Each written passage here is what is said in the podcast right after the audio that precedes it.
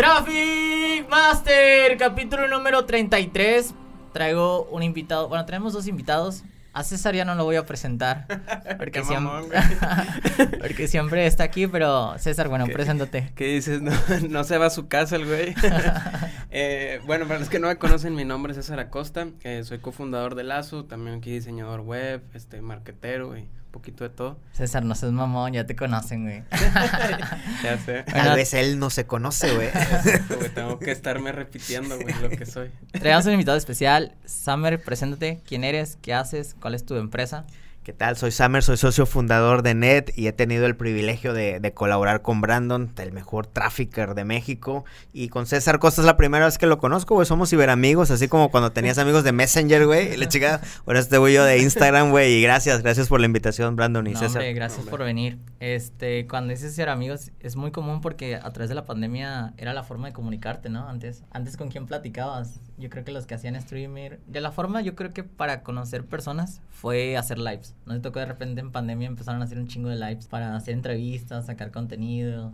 Y, y- y creo que algo chingón, no me dejarán mentir, es que en Instagram ya sabes qué le interesa a la gente. Entonces dices, eh, güey, si este güey está hablando de UX, se está hablando de diseño, se está hablando de tráfico, se está hablando de lanzamientos, no mames, vamos, podemos ser amigos, güey. Me explico, a diferencia de, de la era anterior a estas redes en que era un misterio si ibas a tener puntos de encuentro con las demás personas, güey, no sé si les ha pasado. Sí, es Sí. correcto. A ver, te voy a decir la primera pregunta, dura. ¿Cuál es tu superpoder? Porque yo creo que aquí todos nos definimos como en categoría en temas de marketing. ¿Cuál es tu fuerte, podría decir? Mi superpoder me lo han dicho mis amigos, güey. Este, porque normalmente unos creemos una cosa y el mundo percibe otra. Me dicen que soy bueno, que me sale bien haciendo que otros potencien sus superpoderes.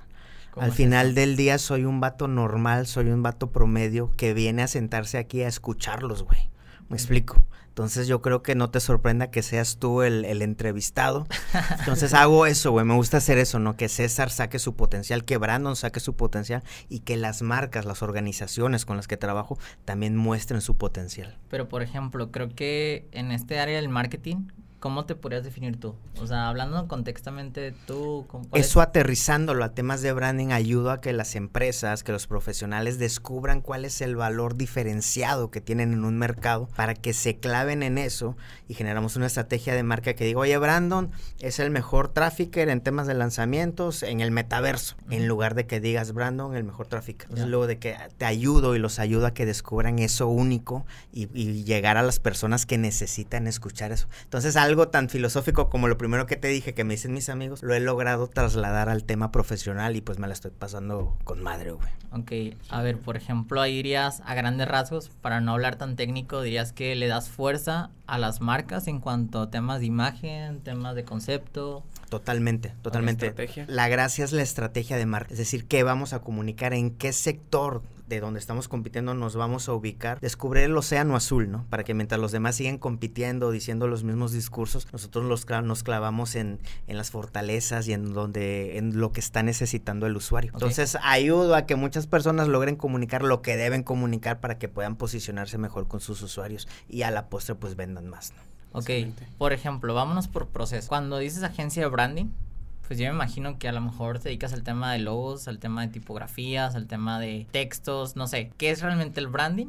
¿Cómo lo puedes dar como resumidamente? ¿Y cómo identificas que un producto tiene un buen branding? Claro. De hecho, creo que todo eso, que no es branding, también es bueno de saber, ¿verdad? Y decir Sí. que no es branding. Sí, totalmente. Creo que branding es todo, todo lo que todo lo que podamos decir hoy en día, que nos estamos imaginando Diego, César, tú y yo, es branding. Pero mucha gente se quedó estacionada en la idea de los logos. ¿Por qué? Porque venimos de que desde el siglo XIX se han usado figuritas para identificar nuestros productos. Luego luego empezamos a hablar de las características de los productos, luego de los beneficios, pero hoy en día estamos en una era que las marcas nos dan identidad. Cuando hablamos de que, oye, ¿cuál teléfono traes? ¿Eres Apple o eres Samsung? Ya estás hablando de identidad. ¿Le vas a Tigres o Rayados? Ya estás hablando de identidad. Oye, ¿ves Netflix o ves Amazon Prime? Las marcas relevantes están generando identidad. Entonces, cuando hablamos de branding, hablamos del, del acto de construir y posicionar una marca en un segmento. ¿Qué es una marca? Fíjate, es algo bien filosófico, pero dame un minuto y lo voy a bajar. Una marca es un significado que le acuñas a lo que tú haces, el vato que vende, y que le transmites al vato que te compra. Ese significado lleva dos componentes, de la utilidad, del beneficio que le estás dando y la identidad que le estás otorgando. Y ese significado se comunica a través de significantes. Los significantes son los logos, son los copies, son los colores, son todo lo que ya nos imaginamos. Entonces la clave, lo padre está en saber qué significado le quiero poner a mi empresa, a la playera que traigo, a lo que me va a comprar el usuario, para que todos pensemos lo mismo de Traffic Masters. Se dice que tienes una marca cuando tú y yo y tú y tú y quien nos está escuchando pensamos lo mismo de Traffic Master. Tenemos el mismo significado acuñado. Y esa es la magia y eso es lo padre, ¿no? Armonizar lo que estemos pensando cuando estemos viendo esa playerita de Traffic Master. Sí, digo, creo que además es como que la, la suma de todo y aparte, o sea, lo, lo ves en el tema de la, la, parte comercial cuando hay un proceso por detrás en una compra, este, digamos, en, en tu cerebro que detecta o percibe diferentes señales en una marca para saber si es caro, si es barato, cómo es también, la marca es jovial, es vieja y creo que es, es un poquito la mezcla de todo, ¿no? Puede ser la comunicación, el copy, el naming. Y fíjate, ahorita, hace ratito lo, lo dijimos en chiste, de que César se hace la pregunta de que quién es. Una buena marca te ayuda a responder eso. Una buena marca te dice, ah, si me pongo el Apple Watch, César, voy a hacer un poquito más así. Si me pongo esta playerita, voy a hacer un poquito más así. Una buena marca te ayuda, te da un empujoncito para que vayas conectando las piezas de tu identidad. Sí. Eso es algo bien padre, güey. A ver, Samer, quiero que me hables al chile. ¿Cómo defines un buen branding? Porque la gente como que todavía no entiende, y te lo digo, o sea, perdón que soy muy directo en esta por pregunta. Por favor, güey. Porque es luego queda muy ambiguo, güey. Entonces, eh, por ejemplo, ¿yo por qué tendría que pagarle a una persona que me haga el branding? Porque creo que muchas personas discriminan o lo, lo ven como el branding algo muy X, como hacer un logo o hacer esto, pero ¿por qué yo tendría que pagarte por un buen branding? Dice el, el, que yo considero el máximo pensador de nuestros tiempos de branding, se llama Martin Neumayer, que al final del día una marca es un gut feeling, un sentimiento de las entrañas, esto que sentimos acá como instintivo, ¿no? Que tenemos sobre una empresa, un producto, un servicio. ¿Ese es el de Brand Gap? El de Brand Gap. Cuando César o cuando Brandon o Diego van al súper, van al HEB, o al Soriana o al que sea, ¿no? Ya llevan en mente qué producto van a comprar y lo hacen desde las entrañas, lo hacen desde una forma instintiva. Un buen branding hace que tu cliente genere eso en su audiencia. Si tú fueras mi cliente Traffic Master, un buen, tú me deberías evaluar si tus usuarios están llegando a comprarte desde, desde ese sentimiento instintivo, güey, sin racionalizar. Y no te estoy hablando del logo, güey. De hecho, yo digo, un emprendedor puede salir al mercado sin logo, güey pues ponle Arial 12, güey, y vámonos. Pero si comunicas que Traffic Master es, es, la empresa de tráfico que te va a asegurar un retorno de tanto y también te va a dar una identidad porque vamos a hacer unos eventos y vas a pertenecer a este grupo. Entonces la gente va a decir, no manches, yo quiero ser parte de Traffic Master. Y es una decisión instintiva, es un gut feeling, güey. Un buen branding logra eso en los usuarios, en la audiencia meta, en el target. Ok, ¿y en qué momento se necesita un branding cuando no tienes todavía un branding? O sea, ¿en qué momento decides? Porque también yo, yo tengo en cuenta que personas arrancan sus productos, empiezan con algo muy básico de que no es un logo que les creó una diseñadora. Dos mil pesos, así. Eh, pero ¿en qué momento se necesita un branding para tomarlo en cuenta? En el día cero, el libro eh, Shoot Dog, Nunca Pares, del creador de Nike, Phil Knight, él cuenta cómo inició a vender los tenis este, y el vato dice que los tenis eran importados del Japón, los, los tenis Tiger. Y él llenaba su cajuela de tenis y se iba a venderlos, pero se iba con sus cuates porque el vato era un atleta estudiantil. Entonces se iba a los eventos y no vendía, se la pasaba platicando con sus cuates, pero cuando regresaba a su casa llegaba con la cajuela vacía. Y a los dos meses le hablaban, oye, güey, se me rompieron los tenis, ¿me puedes traer más? Y el vato decía, ¿cómo, güey, si soy mal vendedor? El vato venía de ser fracas de fracasar como vendedor se dio cuenta que él le contaba a sus cuates que él soñaba con que el mundo podría ser mejor si más gente corriera. Entonces, como estaban igual de locos que él, de que, güey, a huevo, güey, por eso necesitamos más tenis, empezó a comunicar el sueño, el significado de Nike. El logo, güey, le pagó, no sé, 50, 75 dólares a un estudiante de diseño, güey. Era más importante el discurso que a él lo movía, el gut feeling, güey, que le generaba a la audiencia la, la respondiendo a tu pregunta desde el día cero, cuando alguien va a emprender, debería tener bien claro por qué lo está haciendo y por qué otra persona podría interesarse, güey. Y del logo, güey, podemos hablar dos, tres años después. No importa tanto el logo como hemos creído, güey. Importa más ese discurso, güey. Si te das cuenta, hay que hablarlo desde el corazón, güey. La pasión con la cual tú hablas de tráfico, güey. Sí. Entonces, creo, creo que también en ese punto o sea, a la, a la hora de que también se contrata como una agencia especializada en branding, viene también siendo como una consultora para poderte bajar como todo ese discovery, briefing, research, analizar, o sea, porque esas preguntas a lo mejor por sí solo las compañías no se las hacen, güey. Oye, ¿cuál es tu target este persona, güey? ¿Cómo es tu visión a 5, 10 años, güey? ¿Dónde viene también el porqué de la compañía, el start with why, ¿no? Claro, güey. Todas esas cosas, o sea, creo que también es como parte del servicio que a lo mejor es intangible, si lo puedo decir en, a nivel entregable, porque a fin de cuentas tu entregable final va a ser un brand book o un logotipo, pero como quiera está toda esa parte que por eso también tiene su valor el trabajar con una agencia. Fíjate, lo único que te cambiaría es que mi entregable final no es un brand book, es el primer entregable. Fíjate, ahí hay un cambio de paradigma. Las marcas no se generan en un solo disparo, de que te entrego el brand book y ahí nos vemos el brand book es la piedra inicial sobre la cual vamos a construir una marca. ¿Por qué? Porque Traffic Master va a vivir en un evento, va a vivir en correos, va a vivir en PR, va a vivir en ta. ¿Cómo diseñas eso? ¿Cómo anticipas eso en un brand book? Tienes que acompañar a tu cliente en el despliegue de la marca durante todos los puntos de contacto, durante todos los tiempos. Normalmente todos se clavan en la precompra todo lo que se comunica antes que se convierte el usuario. Pero en el momento de compra hay puntos de contacto y en la postcompra tú sabes cuánto te bajan las conversiones cuando tienes un buen engagement posterior al usuario, cuánto te, cuánto te baja el costo de adquisición por cliente cuando hay una buena satisfacción del, del usuario. O sea, eso, eso es medible. Se generó una buena marca, un buen gut feeling. Entonces, alguien que te compró una vez y tiene satisfacción es, es el santo grial para el tráfico, ¿no? Sí. Entonces, lo mismo en branding. Nada más que todo el mundo se está clavando en el brand book y en la precompra. No, güey. Hay que acompañar, hay que construir, hay que medir, hay que mejorar para siempre. Las, ya por acabar este punto, las marcas más grandes o las más populares que conocemos son marcas de branding. Nike es una marca de branding. ¿A qué se ha dedicado Nike durante todos estos años? A vendernos temas de que sí puedes, que tú puedes ser como Michael Jordan, que las mujeres pueden lograr más cosas que los hombres. Te están comunicando un, significado, güey. By the way, tengo estos tenis con madre. Los compras en automático. Apple, ni se diga, ¿no? Todo lo que nos vino a comentar su santidad. Steve Jobs, que Dios lo tenga en su santa gloria, güey. Pero son empresas de marca, güey te generan un significado que te emociona, que te genera identidad, pertenencia, hablar todo lo que les acabo de decir, de tal forma que la compra o el consumo de sus productos es una mera consecuencia, güey. Ok, te voy a poner ejercicio rápido. Por favor. ¿Me vas a decir cinco No me vas a poner a hacer eh, abdominales y la verga, y sí, ya valió. Sí, güey. no, no, cinco marcas que se tengan en la mente en menos de 30 segundos, que hayas trabajado tú.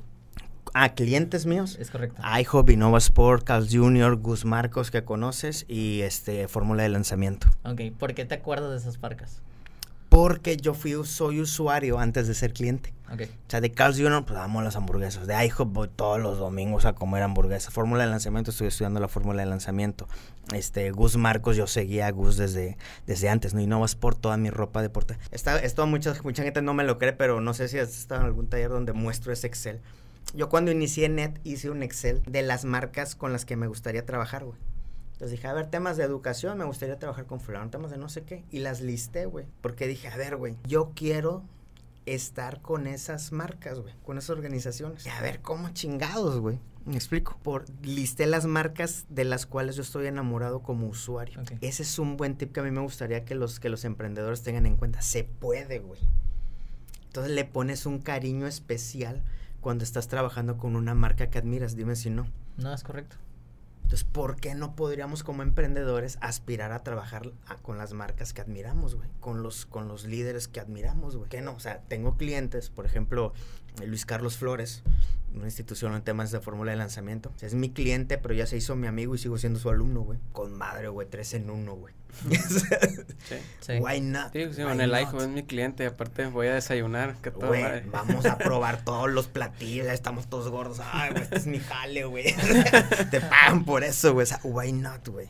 Sí. Esas son buenas marcas, güey. Sí, aparte creo que, o sea, yo, yo por lo que vi te he seguido, o sea, también su debido research, ¿no? Cuando empezaste también a trabajar con iHop, yo me acuerdo que hacías cuestionarios siempre y yo te contesté uno que me preguntabas este, a la gente qué era iHop para ti, ¿no? Yo te decía, significa familia, reunión, domingos, ¿no? Qué bueno que lo dices. Y, y, y hace, o sea, en base a todo ese como que Discovery Research, ya comienzan ustedes a trabajar en los diferentes entregables. Tú eres experto en user experience. Bueno, el branding debería ser centrado en el usuario también, porque si no la organización está comunicando lo que se imagina que funciona y el usuario que lo pela, güey.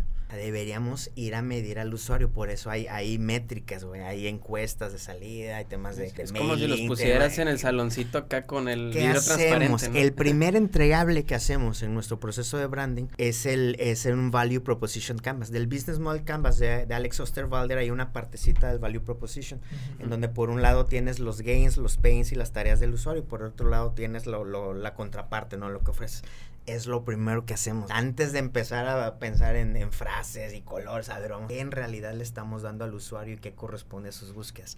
Ahí deberíamos empezar. Y creo se que define una, una, campaña, ¿no? Creo que en marketing debe ser lo mismo, ¿no, Brandon? Sí, o sea, ves primero qué es lo que ofrece como producto de valor, cuáles son los servicios que das como usuario, el, usuario qué opina de ti y vas como vas encapsulando todos los temas de cómo la, la gente, cómo da la comunicación hacia el cliente y cómo el cliente da la comunicación hacia la marca. Porque en fin de cuentas tienen que estar eh, relacionadas ambas cosas porque si el dueño no está comunicando lo que quiere dar al usuario y el usuario no entiende lo que está comunicando el cliente, pues ahí ya no entiendes. No hay comunicación, güey. Es correcto. O sea, y en, en, tu caso, en su caso, o sea, Facebook te ayuda, ¿no? A ir probando lo que funciona en la comunicación y eso es lo que más va empujando hacia el usuario. Más que todo es eh, que el, cuando tú comunicas el arte, eh, porque mucha gente cree que la chamba del, del trafficker solamente es montar el ad y poner la estructura y las segmentaciones correctas. Es más bien que cuando la persona vea el arte realmente conecte con lo que está buscando. Es detrás de eso. Esa es la magia de, en este caso, el tema de los gráficos de los, o los ads de Facebook. Que la gente conecte con el usuario porque si eso conecta y da muchos clics, hay una interacción, hay comentarios, hace que el gráfico tenga más posicionamiento orgánico con lo pagado. O sea, es una mezcla de ambas. Y en tu caso, César, cuando, cuando pones al usuario desde el inicio, eh, ¿cómo, te, ¿cómo te dicta el camino del diseño de los sitios web y todo? A diferencia que si no tomaras al usuario en, en, cuenta, estarías haciendo puros assumptions, ¿no? Sí, sí, creo que cuando comencé también al inicio, este, pues eh, resolviendo como que como me daba a entender ese tema, ¿no? Con la primera agencia que tuve, era mucho el tema de tratar de empatarlo con algún template y empezamos a encontrar, después empezamos a ver... Forest. Sí, sí, después empezamos, o sea, nos estamos yendo por el camino totalmente incorrecto, ¿no? Comenzamos a ver el, el, el por qué se tiene un proceso, ¿no? Empezamos a investigar sobre, aún así si es un sitio web, tenemos que tener un briefing de, de brand, de marca, tenemos que definir todo, el user, persona, el objetivo, misión, de, a final de cuentas todo, bajarlo, hacer el análisis también de todo el sitio, este, analizar todo, poner notitas por todos lados, hacer un collage inmenso de tanto su sitio actual, si tiene uno y van a buscar un rediseño tanto de la competencia y de ahí ahora sí, ahora sí empezar a bajarlo en tema de wireframes, en tema de un UI en Figma y a trasladarlo, pero eh, eh, si te vas por, el otro camino termina siendo nada más un, un, simple implementación sobre algo, ¿no? Este creo que muy importante realmente el tema de, del, del, briefing para ya sea sitios web o cualquier cosa que, que se utilice por ahí y, y, eso, o sea, que puedas encontrar cuáles son los identificadores en, en, en el sitio para poderlos bajar, ¿no? Vamos, vamos a la parte inicial de cómo arrancas, porque creo que es muy importante que la gente sepa cómo se arranca. La gente cree que a lo mejor es ya tener un equipo, eh, tener, ya tienes marcas fuertes y realmente no es así. ¿Cómo arrancas tú? O sea, sí me gustaría aprender. ¿O cómo fue tu proceso de que fuiste tú solo, fuiste un diseñador? ¿O cuáles son los elementos importantes por el cual iniciaste y cómo fuiste creciendo? Claro, al igual que ustedes, eh, sé hacer varias cosas. O sea, yo estoy ingeniería en sistemas, o sea, sé programar, ¿no? De ahorita tengo mucho que no programo, ¿no? Pero en teoría sí sé programar de que HTML, JS, CSS, en su momento era ASP, JSP, PHP, entonces MySQL y la Pero en el camino siempre, siempre me incliné por diseño web, entonces siempre aprendí de diseño. Okay. ok. Luego me metí a temas de fotografía y ya sabes, todo el camino multidisciplinario trabajé en agencias, trabajé en agencias de, publicidad y en una agencia de estrategias de comunicación. Y en el 2011 me independicé, me hice freelance. Ahí fue donde a los golpes aprendí, descubrí el IVA, descubrí las facturas, descubrí que el cliente que dice que te va a pagar no te paga. Es, ¿Cómo enseñas eso, Brandon? ¿no? O sea, tienes, que ir a la selva, güey, me explico. Sí. Ah, que a la madre, ya de freelance, ¿no? Ay, güey, no estaba tan bonito como creía. Entonces, empecé a aprender a los golpes otros, otros temas de cosas. Hasta que en el 2014, a mi hermano David y yo, que también tiene un camino similar al mío, dijimos, ya teníamos proyectos de freelance, oye, vamos a instituir NET pero ya fue consecuencia de un camino largo, multidisciplinario. O sea, en estos temas de agencia, o sea, de hecho acabo de subir un contenido de 10 habilidades mínimas que debería tener alguien que hace branding. Le puse como temas de copywriting, de psicología, de, de negocio, de ta, ta, ta, ta, ta, ta, ta. Porque si no, toda la vida el chavo que hace logos se la va a pasar haciendo logos. Sí. Y ahí no es el valor. Lo que les dije al inicio, alguien puede arrancar sin logos, güey. Hay muchas marcas que tienen logos horribles y le están rompiendo. El valor no está en los logos. El valor está en descubrir cómo, cómo conectar lo que tiene de valioso esa empresa con lo que está buscando el usuario. Ah, mire, cómo nos desmarcamos de toda la competencia. Y para eso necesitas un bagaje un poquito más amplio. Lo bueno es que hoy en día hay podcasts como el de ustedes, como otros, como muchos generadores de contenido que nos pueden ahorrar ese camino. güey. Sí. Ya no necesitan aventarse todo lo que nosotros tuvimos que recorrer, ¿no? Ahora, ahora hay mucha gente como nosotros que está compartiendo todo eso para ahorrarle el camino a los chavos. Sí, oye Sam, y una pregunta, o sea, con, con cuando estabas comen- comenzando tú y aprendiendo como que diferentes cuestiones, o sea, ¿tú, tú qué tanto crees como que te tengas que ir a la, a la parte técnica de, de saber un poquito de todo, serte especialista en un área? Porque me imagino que a la hora que comienzas, igual, igual que todo, tú tienes que descubrir también cómo conectar el chingado Stripe por detrás, ¿no? Eh, y ahí le buscas y le... le- Como Brandon que nos está mandando a Hotmart, ¿cómo le abro eso, Brandon? Ándale, exactamente. ¿Tú, ¿Tú cómo verías y hasta qué punto dirías, eh, este, esto ya lo aprendí, ya vi que no es lo mío, lo empiezas a delegar, ¿no? También. Sí, eh, yo al igual que ustedes soy muy clavado, ¿no? Hace rato me preguntaban eh, de que quién diseñó esas libretas, yo las diseñé, güey. Ok. O sea, Que por cierto están muy padres. El regalito de Net. Sí. el porque me gusta, al final del día como ustedes yo soy técnico. A mí me gusta estar en la compu picándole, güey. Si, si pueden olvidar todo lo que dije, recordar una sola cosa para responder lo que acaba de preguntar César. Hay un libro que se llama Range, en español se llama Amplitud, de un autor que se llama David Epstein. Y él dice, él hace esa pregunta, ¿el mundo al final del día está liderado por los especialistas o por los generalistas? güey? Los que se especializaron desde un inicio o los que han andado del tingo al tango. Eh, Creemos que es de los especialistas. güey. Dime un vato que admires, un vato, un role model que tengas. Gary Vee, me gusta mucho. ¿Es especialista o es generalista? No, es especialista. ¿Por qué? Porque el contenido que tiene él no lo he visto en, en ningún otro en Estados Unidos. Te voy a decir las habilidades que tiene Gary Vee. Es buen public speaking, public speaker, es buen marketero, es buen branding, tiene mucha energía, güey. Sabe de contenidos, güey, sabe de negocios, sabe de NFT, es generalista, güey. Es, viene del tema de los vinos, güey. Es pionero en temas de YouTube. Gary Vee se especializó posterior a un recorrido de, de multidisciplinario. Es lo que te dice este libro. Dice, los que han triunfado, los que están liderando todas las industrias, al final del día hicieron un recorrido horizontal y en algún momento dijeron, aquí, se especializaron posterior a un recorrido multidisciplinario. Steve Jobs ni se diga, güey. El discurso en Stanford de Steve Jobs demora como 12 minutos, a él, él lo cuenta explícitamente, cómo, cómo él se salió de la parte de tecnología y se fue a estudiar temas de diseño, anduvo de hippie, Tipografías, ¿no? tipografía. Y él dice, ya luego, cuando tuve que diseñar el sistema operativo de las Mac, pues empezó a conectar todos esos puntos. De ahí viene la frase de conectar los puntos y cambió el mundo de la computación y de la tecnología para siempre. Eran generalistas que se especializaron en un momento. Respondiendo a tu pregunta, yo, yo invito a los chavos a que no tengan prisa en responder en qué se quieren especializar. Se van a perder de muchas cosas. Más y aparte le haces la pregunta a los 17, 18 años, ¿qué quieres hacer de tu vida, güey? A Michelle Obama, Michelle Obama dice que a ella le molesta cuando les preguntan a los niños qué quieres ser cuando seas grande, porque dice, ¿cuándo eres grande, güey? ¿Cuándo dejas de ser niño, güey? ¿Por qué deberíamos respondernos eso, no? O sea, mañana si tú quieres convertirte en otra cosa donde conectas mejor los puntos y tienes mayor rentabilidad, güey, adelante, güey. Claro, sí. Y Por- creo que también es un tema también de, de chip, ¿no?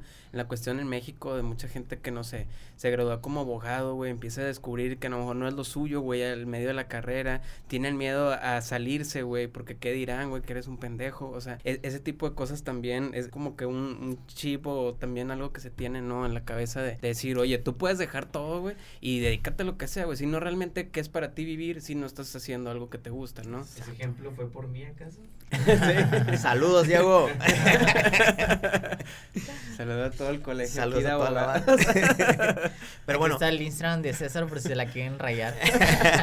Pero bueno, ese libro dice que un abogado, güey, no debería dedicarse si él quiere, ¿no? A ser abogado. Tal vez mañana estudia de chef y mañana de esto. Y puede llegar un punto en la vida en que, en que va a ser, ¿sabes qué? Voy a ser el mayor especialista en leyes de la gastronomía en el mundo y ¡pum, güey! Pero no sabes, dice Steve Jobs en ese discurso, no puedes conectar los puntos viendo hacia adelante, sino hasta el momento en el que ya los estás conectando, ya dices, ah, ahora tuvo sentido que estudié leyes, que estudié esto, que fui a hablar con Brandon, que le piqué a la cámara, ese, pero de entrada tienes que apostarle hacer ese recorrido multidisciplinario para convertirte en un Gary o en el que sea que te vayas a convertir, en un Diego, en un César, en un Brandon, ya cada quien elige su camino. Pero sí, mi invitación sería hacer ese recorrido multidisciplinario. Tú para ser trafficker debes saber de copy, debes saber de números, debes saber de negocio, de bla, bla, bla, bla, bla. Es multidisciplinario, güey. Imagínate a alguien que nada más sepa hacer campañas de Facebook. ¿Cómo les va a ellos? No crecen, se quedan ahí estancados porque dependen de otras personas. Se especializaron muy rápido.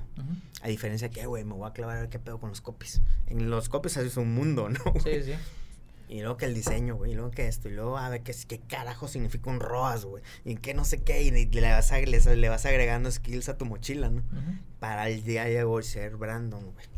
Al final del día eres un generalista especializado.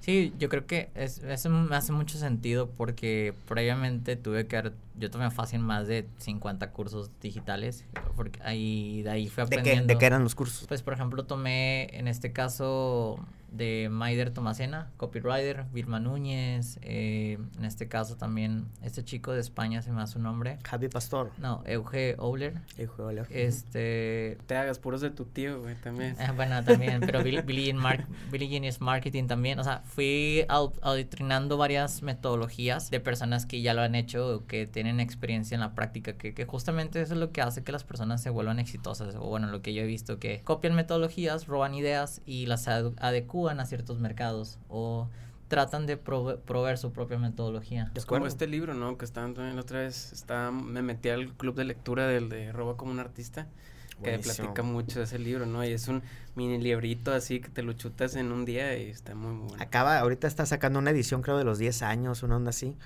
Eh, se llama Roba como un artista, parte del hecho de que todas las ideas al final del día son robadas, es una metáfora, ¿no?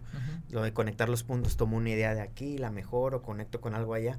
Y sí, básicamente la idea del, de ese libro de Austin Kleon es invitarnos a ser multidisciplinares, a vivir una vida creativa. Al final del día estamos en una industria creativa. Sí. Entonces la multidisciplina es la base de la creatividad. Cuando le preguntaban a Steve Jobs, oye, siempre cito, a cada quien cita a su Dios, ¿no? le preguntaban, oye, ¿ya cuál es tu gracia, güey? De todas las cosas que nos has dicho, dinos cuál es la fundamental, la piedra angular sobre la cual has construido tu iglesia. Y él decía, es que ustedes no me han entendido que yo vivo en medio de dos mundos. Se dibuja un diagrama de Venn de dos círculos que se intersectan. Un mundo es el tema, sí, de la innovación tecnológica, de los fierros, de, los cables y cuánta cosa. Pero también vivo en el mundo de las humanidades, del arte y del diseño. Vivo ahí en medio. Entonces, este biógrafo que se llama Walter Isaacson, que ha hecho las biografías de, Steve Jobs, de, Leonardo da Vinci, de Benjamin Franklin, de Einstein, él, él, dice que hace las biografías de estos hombres para precisamente mostrar eso, que no eran vatos tocados por Dios, güey, eran como tú, como tú, como yo, pero vivían en esa intersección Normalmente alguien que hace web está clavado en el HTML, en el you name it, ¿no? La invitación sería que le mezcle con cosas de fotografía, de música, de arte. Alguien de tráfico, ¿no? Normalmente está clavado con las métricas y no sé qué. La invitación sería que le mezcle con diseño, con, con poesía, con la funa, para vivir en esa intersección, en esa convergencia de la cual hablaba Steve Jobs, ¿no? Ese es un buen hallazgo para decirle a nuestro, a nuestro equipo, a los chavos, a los emprendedores que nos están escuchando, si es, es como hacer bíceps, ¿no? Si estás haciendo bíceps de un brazo, hay que hacer del otro, güey. Si estás muy clavado en temas de tecnología, hay que meterle al, tema romántico, al digo Einstein, eh, lo conocemos por las fórmulas que nadie entiende, las cosas, pero el vato era violinista y era poeta, güey. Da Vinci, pues ni se diga, ¿no? Entonces es la invitación de hacer esa introspección en qué nos falta hacer bíceps, cuál es, cuál es el otro brazo tanto. Por ejemplo, ¿cuál sientes que ha sido tu boom en cuanto en qué momento creció tu agencia, si fuiste tu hermano y lo contrataste a alguien, ¿cuáles fueron los puntos clave para que tú tuvieras un crecimiento pues exponencial en algún punto y que pudieras tener tu empresa? Porque todos se quedan como freelance, aunque suene duro, muchas personas se quedan como, este es mi chamba, mi tiempo y, es, y así lo vendo, pero realmente convertirte en empresario es cuando tú ya tienes un poder de liderazgo y que haces que las personas crean en tu sueño, ¿no? Y saber vender también. Buenísimo es lo mismo. cuando yo iba a reuniones, empezamos haciendo web. Eso es nuestro core business. Como te digo que siempre programamos y diseñamos, pues sabíamos todo, ¿no? Sabíamos toda la parte de servidores y bla, bla, bla, bla, hasta, hasta el front-end, con los HTML, CSS, bla, bla, bla. Todo el journey del, del, de los, de- del tema web. Oye, ya me gusta tu nivel de diseño. ¿Sabes hacer logos? Pues sí, güey. Oye, güey, este, ya se, oye, pero no es nada más el logo. ¿Qué te parece si hay que ponerle esta frase? Metiéndole temas de copia. Oye, déjame hacerte unas fotos, güey. Porque, pues, por loco anduve haciendo cosas de fotografía. Oye, güey, ¿te salen bien chidas las fotos? Pues sí, güey, me fui a Italia a, a de estudiante, como una especie de beca trabajo, a un año a aprender historia y apreciación del arte. Entonces, he visto mil millones de pinturas, güey, entonces tengo un ojo educado. ¿Qué les quiero decir eso? No es por alardear, al contrario. Yo tardé mucho. Yo este año cumplo 40, güey. De hecho, vendo unas cremas para que, bueno. el, el tema es de que eh, llevo con la agencia hace 8 años. Yo salí de la escuela en el 2004. Entonces, todos mis cuates en el 2004 que hicieron, pues ya ponerse a trabajar de programadores, de bla, bla, bla. Entonces, mientras ellos crecían, ya teniendo sus casas, sus familias, yo me acabo de casar hace dos años. Yo retrasé mi decisión y me dediqué a hacer un recorrido multidisciplinario. güey. Tengo proyectos de fútbol, me metí a temas de cocina, me metí a lo que te imagines, güey. Ya lo estudié. Entonces ya cuando inicié, ya las conversaciones, te falta esto, te falta esto, te falta... Ya sé mínimo hacer las preguntas. Y si no mismo conozco a un experto, oye, tráfico, ah, pues ya conozco a Brandon, güey. Me explico. Sí. Por retrasar mi decisión.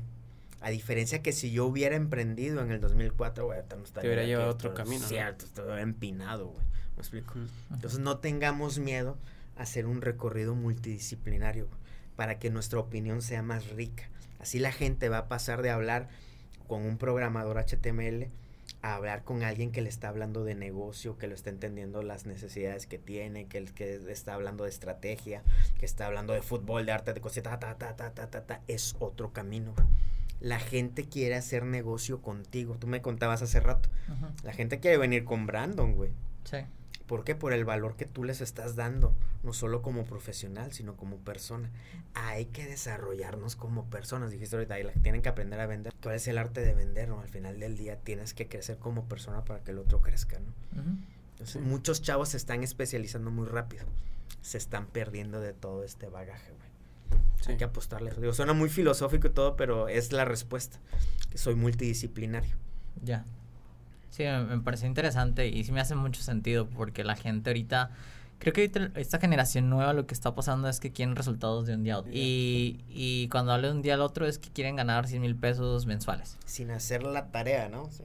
Sin, sin haberte desvelado, sin haberte hecho ni siquiera viajar, gastar por capacitarte. O sea, como que la, ahorita que lo que ves los chavos es como que quieren crecer muy rápido y si ya no lo logran se empiezan a lamentar o criticar y, y Existe como esa presión y competencia, ¿no? El tema de redes sociales en Instagram, viendo a ver quién le está yendo ahí más cabrón que el otro. O sea, creo Hay que... que decirlo, nos pasa, ¿no? Llega Sí. un momento en que Sí, sí, te- te, agarras la onda de que, ay, güey, ¿quién ¿por la qué tiene no? más gra- quién la tiene más grande, güey? Sí, de que, a ver, a ver, espérate, ¿no? De que, de que, sí, no, el hecho lo mismo de los followers, ¿no? Es Sí. lo primero que checas, no, a ver, estoy cuántos followers, a ver, güey, ¿eso qué, güey? sí. Explico, o sea, nos vamos con la finta, o sea, lo que estabas diciendo, ¿no? Sí, básicamente. Ahora, la pregunta es, ¿cómo empiezas a agarrar marcas fuertes para tu empresa? Porque realmente sí se necesita cuando empiezas como hacer un recorrido, eh, darle resultados a los primeros clientes que tienes para que boca en boca, pero de eso a, a dar un paso, un cliente fuerte, ¿cómo lograste ese proceso? A mí me ayudó mucho que yo trabajé en agencias anteriores.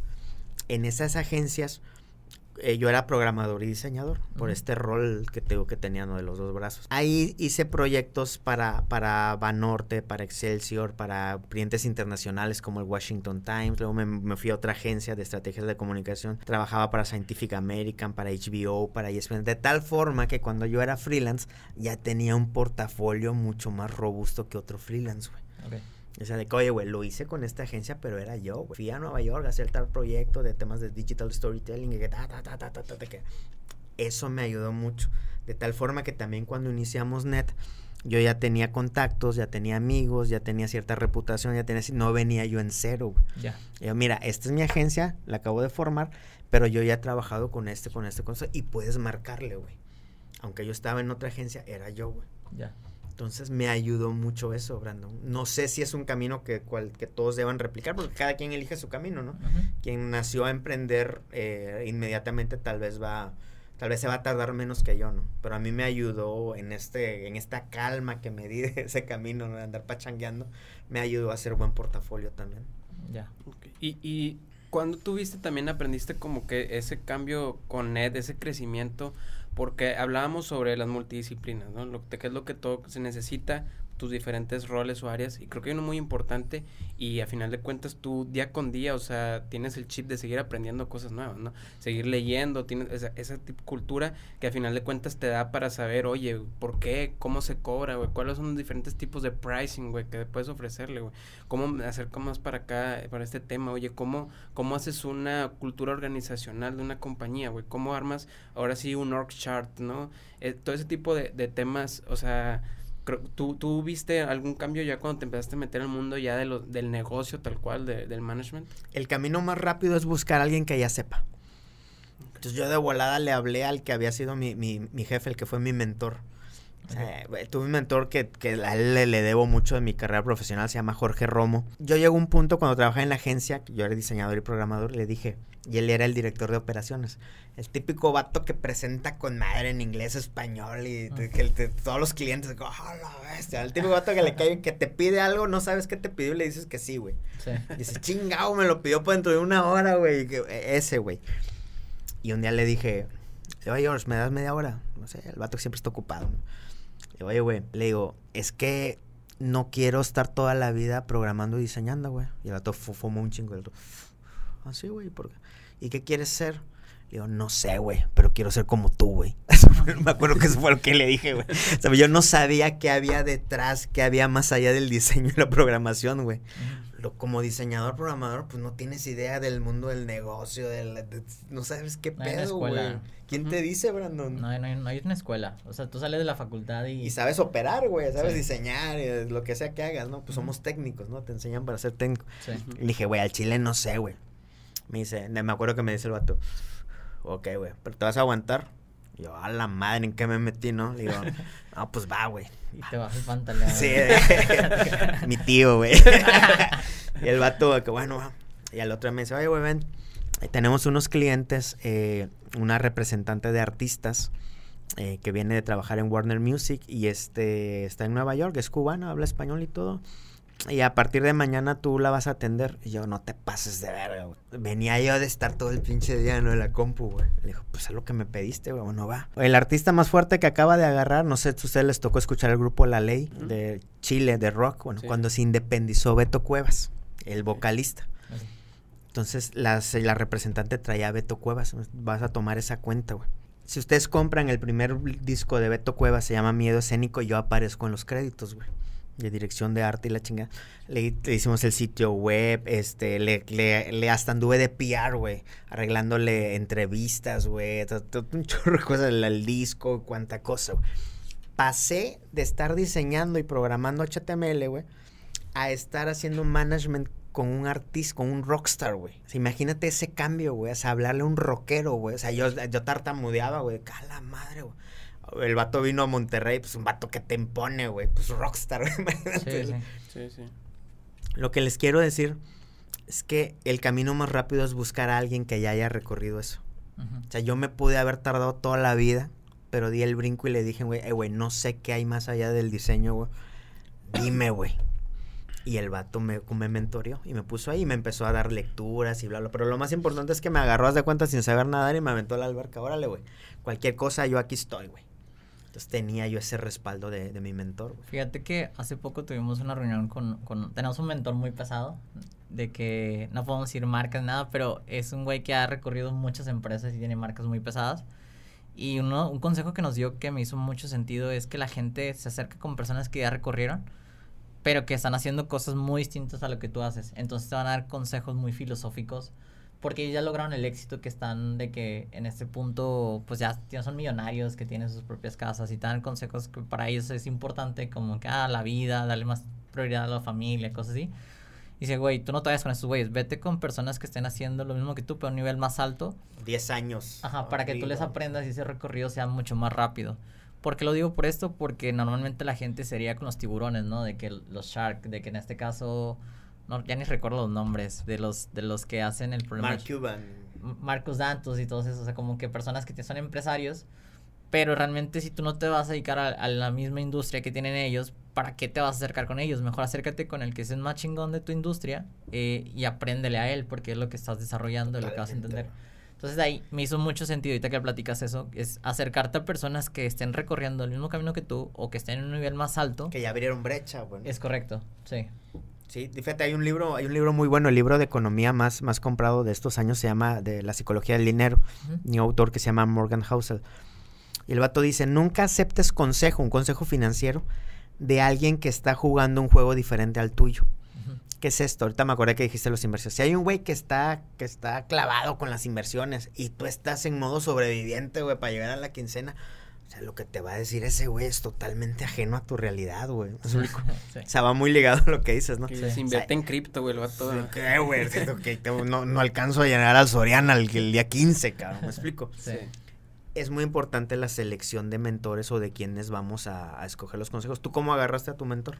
Realmente vio mi publicidad y nos citó un día de que, oye, eh, los que... Te vio potencial. Me vio potencial y ahorita nos está, o sea, es un intercambio en el que nosotros le aportamos las ideas que él tiene y dice, en estos proyectos me interesa estar con ustedes y en estos proyectos... Eh, pero me, me ha abierto mucho los ojos porque nos ha forzado a ser más profesionales por ejemplo, él, es dedica al tema de espectáculos y, por ejemplo, en el tema de espectáculos tienes que ser todavía mejor al como fuiste en el evento. Entonces nos está exigiendo como esa calidad de, de tema de producción y así consecutivamente como que en tema de negocios. Pero, es, pero ese es un camino que yo mismo lo provoqué, porque si yo no hubiera hecho muy buena publicidad, a lo mejor no hubiera volteado a ver como mi trabajo y cosas así. Sí, porque lo estás haciendo bien, ¿no? Es o sea, el vato vio valor y dijo, este cuate tiene potencial. ¿Tú tienes mentor, César?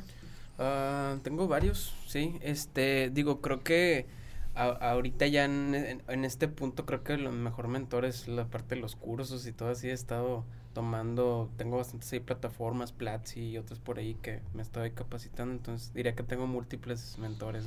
Creo que, que eso es bueno, o sea, yo lo, lo hago, todos tomamos cursos, ¿no? Y cuantas uh -huh. cosas. Pero siempre va a haber un huequito, güey. Ustedes saben, como emprendedores, güey, luego estamos solos, güey. Sí, ocupas un feedback de qué está haciendo tu trabajo. ¿Quién te entiende la locura, güey, de que, de que al chile, güey, nos despertamos y dormimos pensando en el jale, güey? Uh -huh. ¿Quién te entiende eso más que otro emprendedor, güey? O sea, ahí sí, sí, nos deberíamos entender la parte técnica, pero hay una parte emocional de crecimiento personal que solo nosotros nos entendemos, güey. Sí, sí. Porque estamos y, enfermos, güey. Claro, sí. ¿no? Y, sab y, saber ahí, o sea, tienes que tener, mostrar también del lado humano, güey. Decir, güey, me está llevando la chingada, no sé ahorita, decisión A o B, güey, que puede cambiar el rumbo al compañero. O sea, te, nos toca hacer decisiones duras, ¿no? Al final de cuentas tienen que estar respaldadas sobre alguien que te entienda. Simon Se Sinek es conocido por el libro Start With Why. Pero su mejor libro no es ese, güey. Se llama, es uno que se llama Leaders Eat Last. Los líderes comen al último. Ustedes que están en puestos de liderazgo, es importante, por favor, léanlo. Y él habla que desde el liderazgo es bueno entender cómo está nuestro equipo. Pero no es un tema de que, ¿qué onda, Brandon? ¿Cómo andas? Dice, no, mira, el bienestar de cada persona o la felicidad, que son dos formas de llamarle a lo mismo, lo puedes medir en temas de químicos que detona el cerebro. Uno es la, una es la, la dopamina, las endorfinas, eh, la serotonina y la oxitocina. Una tiene que ver con el, con el placer que generas cuando te ríes, cuando haces ejercicio. El otro tiene que ver con este eh, la, la, dopamina cuando tienes retos, eh, la serotonina con un orgullo grupal y la oxitocina que es la hormona del, del amor o también de la confianza. Es una buena forma de saber de que, oye, güey, si alguien de tus colaboradores lo acaba de tronar su morra, güey. El vato está tronado, güey. No le pidas que te arme la, la mejor campaña del mundo, güey. Porque lo estás aventando ahí al ruedo. Sí, de que no, güey, en una hora robas de 500 y la me cagaste, güey. Me acaban de mandar a volar, güey. Sí, sí, es como si aventaras un güey a la final ahí al, al Avilés Hurtado, güey, a tirar el penal, güey. y la va a último wey. minuto, el vato sí, está destrozado sí, mentalmente, güey. Sí. Pero eso, ¿quién te lo enseña, güey? Sí, está cabrón. O sea, es un tema de, de que lo tienes que desarrollar como líder en la cancha, güey. Sí, de, de, hecho todo permea desde la parte que el dueño tiene que poner el ejemplo. O sea, yo siempre lo he visto así. Si el dueño llega tarde, pues va a tener una réplica de lo que eres como claro. persona. Entonces, sí me hace, me hace mucho sentido. Hoy tomé just, justamente una capacitación con, con, el equipo de Tony Robbins, de virtual. Wow. Sí, vi. Y está bien chingón porque me, me aterrizó muchas ideas. Por ejemplo... Ahí andaba el Rubén Darío, ¿no? Sí, de que una de las cosas es siempre levantarte con un hábito o una, un propósito del día. Porque si no te pierdes en, en la inmensidad de, de solucionar problemas que a lo mejor son ajenos a tuyos o vas perdiendo tiempo del que realmente tuvieras como claridad. Claro. Y otra de las cosas es eh, cuál es la visión y con cuál te vas a casar y qué estás haciendo para, para lograr esa, ese objetivo. Porque normalmente es como que, ah, quiero ser el mejor trafficker. Pero, o sea, estás tomando cursos, estás yendo a capacitaciones, O sea, estás... que, que cada pequeña tarea, milestone, día con día te vaya acercando ese camino. ¿no? Es correcto. Sí, totalmente. Suena romántico, pero ya en el día a día, güey, o sea... Está bien cabrón llevarlo a cabo. Sí, Sí, de que, con lo que te decía con lo de la novia, güey, nada más con eso, güey. Estás bien motivado y al otro día, no, me, ¿qué haces, güey? Dile a Tony Robbins, eh, güey, pues como a ti no te cortaron, güey. o sea, Sí. son, so- estoy poniendo un ejemplo, ¿no? Pero, pero a veces lo romántico es lo que hablábamos hace rato de Instagram, ¿no? Vemos a todo el mundo triunfando y todo el mundo sumando cada día para llegar a sus metas, pero en el día a día está cabrón para nosotros los mortales, güey. Sí, sí. Se te va tu, tu mejor cliente de un día para otro, güey. ¿Qué haces, güey? La mitad de tu nómina y la chica, ¡ah, la madre, güey! No, es que cada día haz algo que suma tu... No, es, es- es- suena padre en la, en la teoría, güey. pero la práctica. Pero la vida del emprendedor, güey, la vida del creativo, güey, es muy difícil, güey. Como todas las vidas de la humanidad. Yo creo que hay que bajarle dos rayitas a esa expectativa de que no somos unas máquinas productivas, güey. Somos seres humanos tratando de ver cómo nos la vamos a pasar en el mundo, descubriendo hasta dónde damos y que cada quien se mida, güey. Sí. Porque sería, sería ilógico aspirar a tener la energía que tiene Tony Robbins, güey. O sea, güey, es una máquina de energía, güey. Si yo la más de verlo ya me cansé, güey. ¿Me explico? O sea, Sí.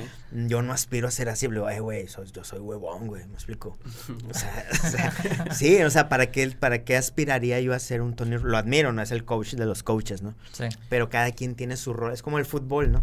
Sí. Sería ilógico que todos quisieran ser porteros. Eh, güey, cada, cada, quien que se ubique Su donde es- personalidad, es lo que hace. Va a haber un técnico, va a haber un lateral, va a haber un contención y lo que sea, ¿no? Sí. El chiste Sí. es que Instagram o en general nos quieren normalizar los coaches, Sí. que todos llevemos su mismo camino. Espérate, güey. Sí, cada quien camina de una forma distinta. Sí, y sí, no puedes adoctrinar tampoco a la gente, ¿no? Pero a final de cuentas es como, creo que cada cierto tiempo, este, la gente que estamos aquí también en liderazgo necesitamos como que a veces sentarnos a repasar algún libro, documental, cualquier cosa que pueda ayudar para, para que tengas esa motivación. porque de repente se te puede ir, algunas cosas te empiezan a, a llenar ya de cosas que siempre es bueno como que, a ver, sentarte, pararte un poco para que agarres esa serenidad, ¿no? Para que el día siguiente otra vez llegues ¿Ustedes qué hacen en los días más oscuros de su vida, güey? Yo la verdad. Así cuando dices, pinche Brando está empinado, güey. Yo me voy al cerro. O sea, para mí es una forma de desconectarme a los problemas. O sea, no ves WhatsApp, no ves mails, de, ay, se ven los clientes y sus campañas y... Me gusta mucho meditar. O sea, eh, me ha ayudado mucho. La verdad que tengo apenas dos años como entrando a ese mood de, de meditación. ¿Cómo pero- llegaste ahí? O sea, ¿quién te dijo, oye, güey, dale Ah, por una acá? persona, o sea, eh, Jorge Cerratos y algunos masterminds de los que estuve con Muñoz me dijeron,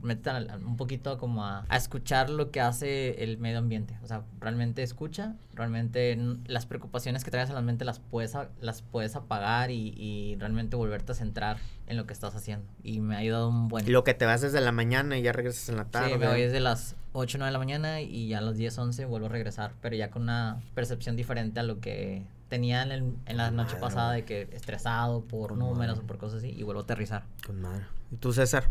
Yo fumo mota, güey, cuando... De hecho, aquí trajimos una nueva que de hecho, güey, sí.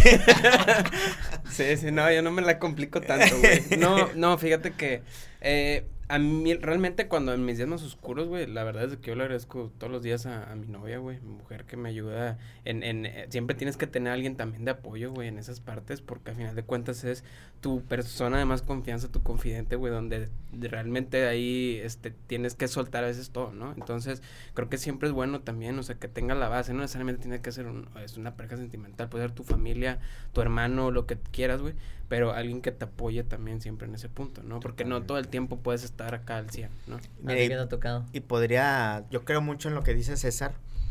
Mi mayor pasión es dormir, güey. Yo creo que cuando estoy estresado es porque mi- no le he dado tiempo al cerebro de, de calmarse, güey. Que ahora voy a dormir, güey.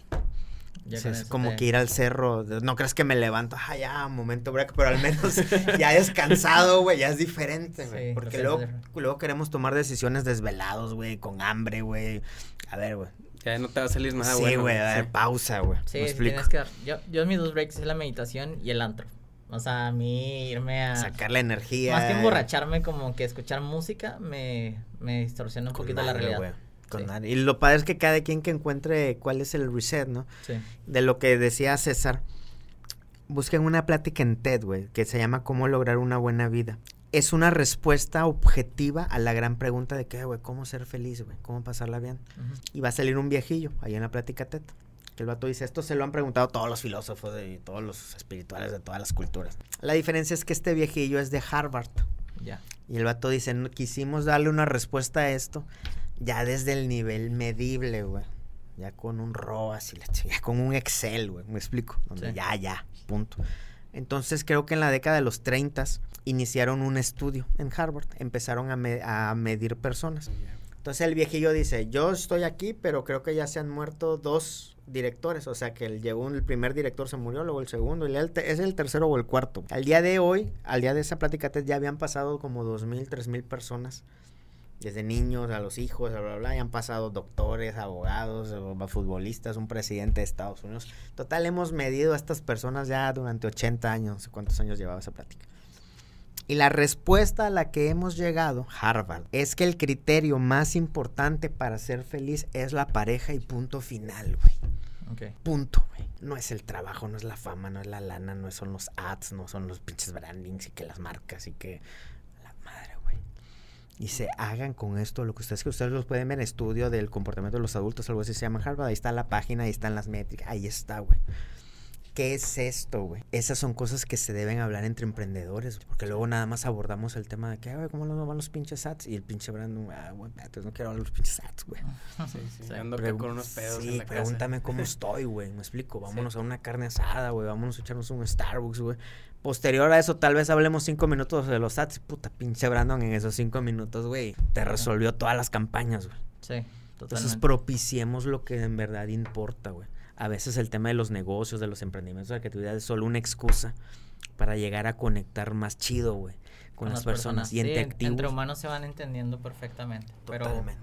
Vamos a darle final el tema del podcast, porque si no nos alargamos una hora. Podemos Sí, estar sí, aquí sí. unas dos horas hablando, güey. Gracias, gracias por la invitación. No, hombre, a ti, gracias, por ti, venir. Sam. Déjanos tus redes sociales para que te sigan. En todos lados, como Summer con Z, ahí nos vemos. Hablo sobre todo de branding, de creatividad, de todos estos temas. Y pues gracias, gracias a ¿Tienes estos algún cracks. taller próximo que dar? Sí, voy a dar ahí unos talleres de branding. Estoy muy clavado en eso porque, porque quiero elevar el nivel de branding en Latinoamérica. Todo, muchos chavos como yo están clavados en los logos. Yo me tardé casi 20 años en descubrir toda la vida que había detrás de entonces estoy generando contenidos. Por ahí vienen más cosas para, para acelerar ese crecimiento que los gringos nos llevan mucha ventaja en muchas cosas. Les ha de pasar a ustedes, ¿no? Que les Sí, gustaría ver de que, oye, quisiera que los traffickers ya hubiéramos entendido. Bueno, cada quien con su loco. El, mi tema es el branding. Este, oye, y también de todas sus- tus otras redes sociales, ya es que también hablas del, del América y de los libros. Ah, bueno, y ya de- hablando, o sea, tengo, te- bueno, en TikTok estoy compartiendo temas de libros, tengo una cuenta de, de en todo lo de podcast y todo que se llama Hoy Supe, hablamos de cultura, ya hablamos de la Segunda Guerra Mundial, ya hablamos de música clásica, ahorita estamos con arte. Y los americanistas tengo una cuenta que se llama Linaje Águila, somos la comunidad digital más importante, trabajamos de cerca con el Club América. Le vas a la América. Pero de una forma Vamos, encabronada, güey. Arriba las águilas. gracias, No, gracias. sigan a invitación. aquí le dejan sus redes sociales. César, tus Ah. redes sociales. mis redes sociales- César Costa, el papá soltero. Papá soltero. En, en Instagram me pueden buscar como César Acosta MTZ y Brandon Trafficker. Así que nos vemos en un próximo capítulo. Muchas gracias a todos los que nos acompañaron y nos vemos hasta luego. Hasta la próxima.